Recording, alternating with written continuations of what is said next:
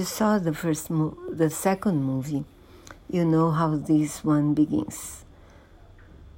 The villain of the second movie leaves a mess, a video, where he tells Spider-Man is Tom is Peter Parker, and this causes a complete mess in his life, in his own Aunt life, in his girlfriend's life, in his best friend's life, in his school's life, everybody he loves and likes. So he decided to look for help.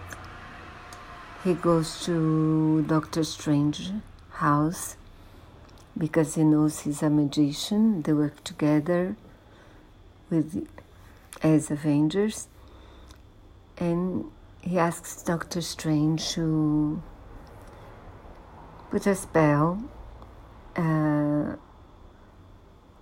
and make everybody for, forget that he's Peter Parker is Spider Man. But during the spell, he changes his mind partially and he keeps asking a change in the spell. And this causes a big, big, big mess.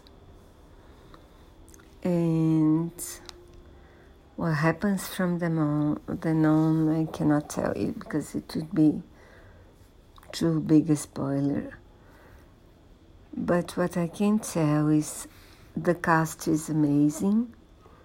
Tom Holland is much better than I thought he was. He's really wonderful. And the action scenes are great, and the story is a bit strange, but very, very interesting.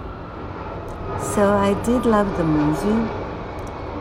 It's, uh, I found it wonderful. I hope you like it as I did.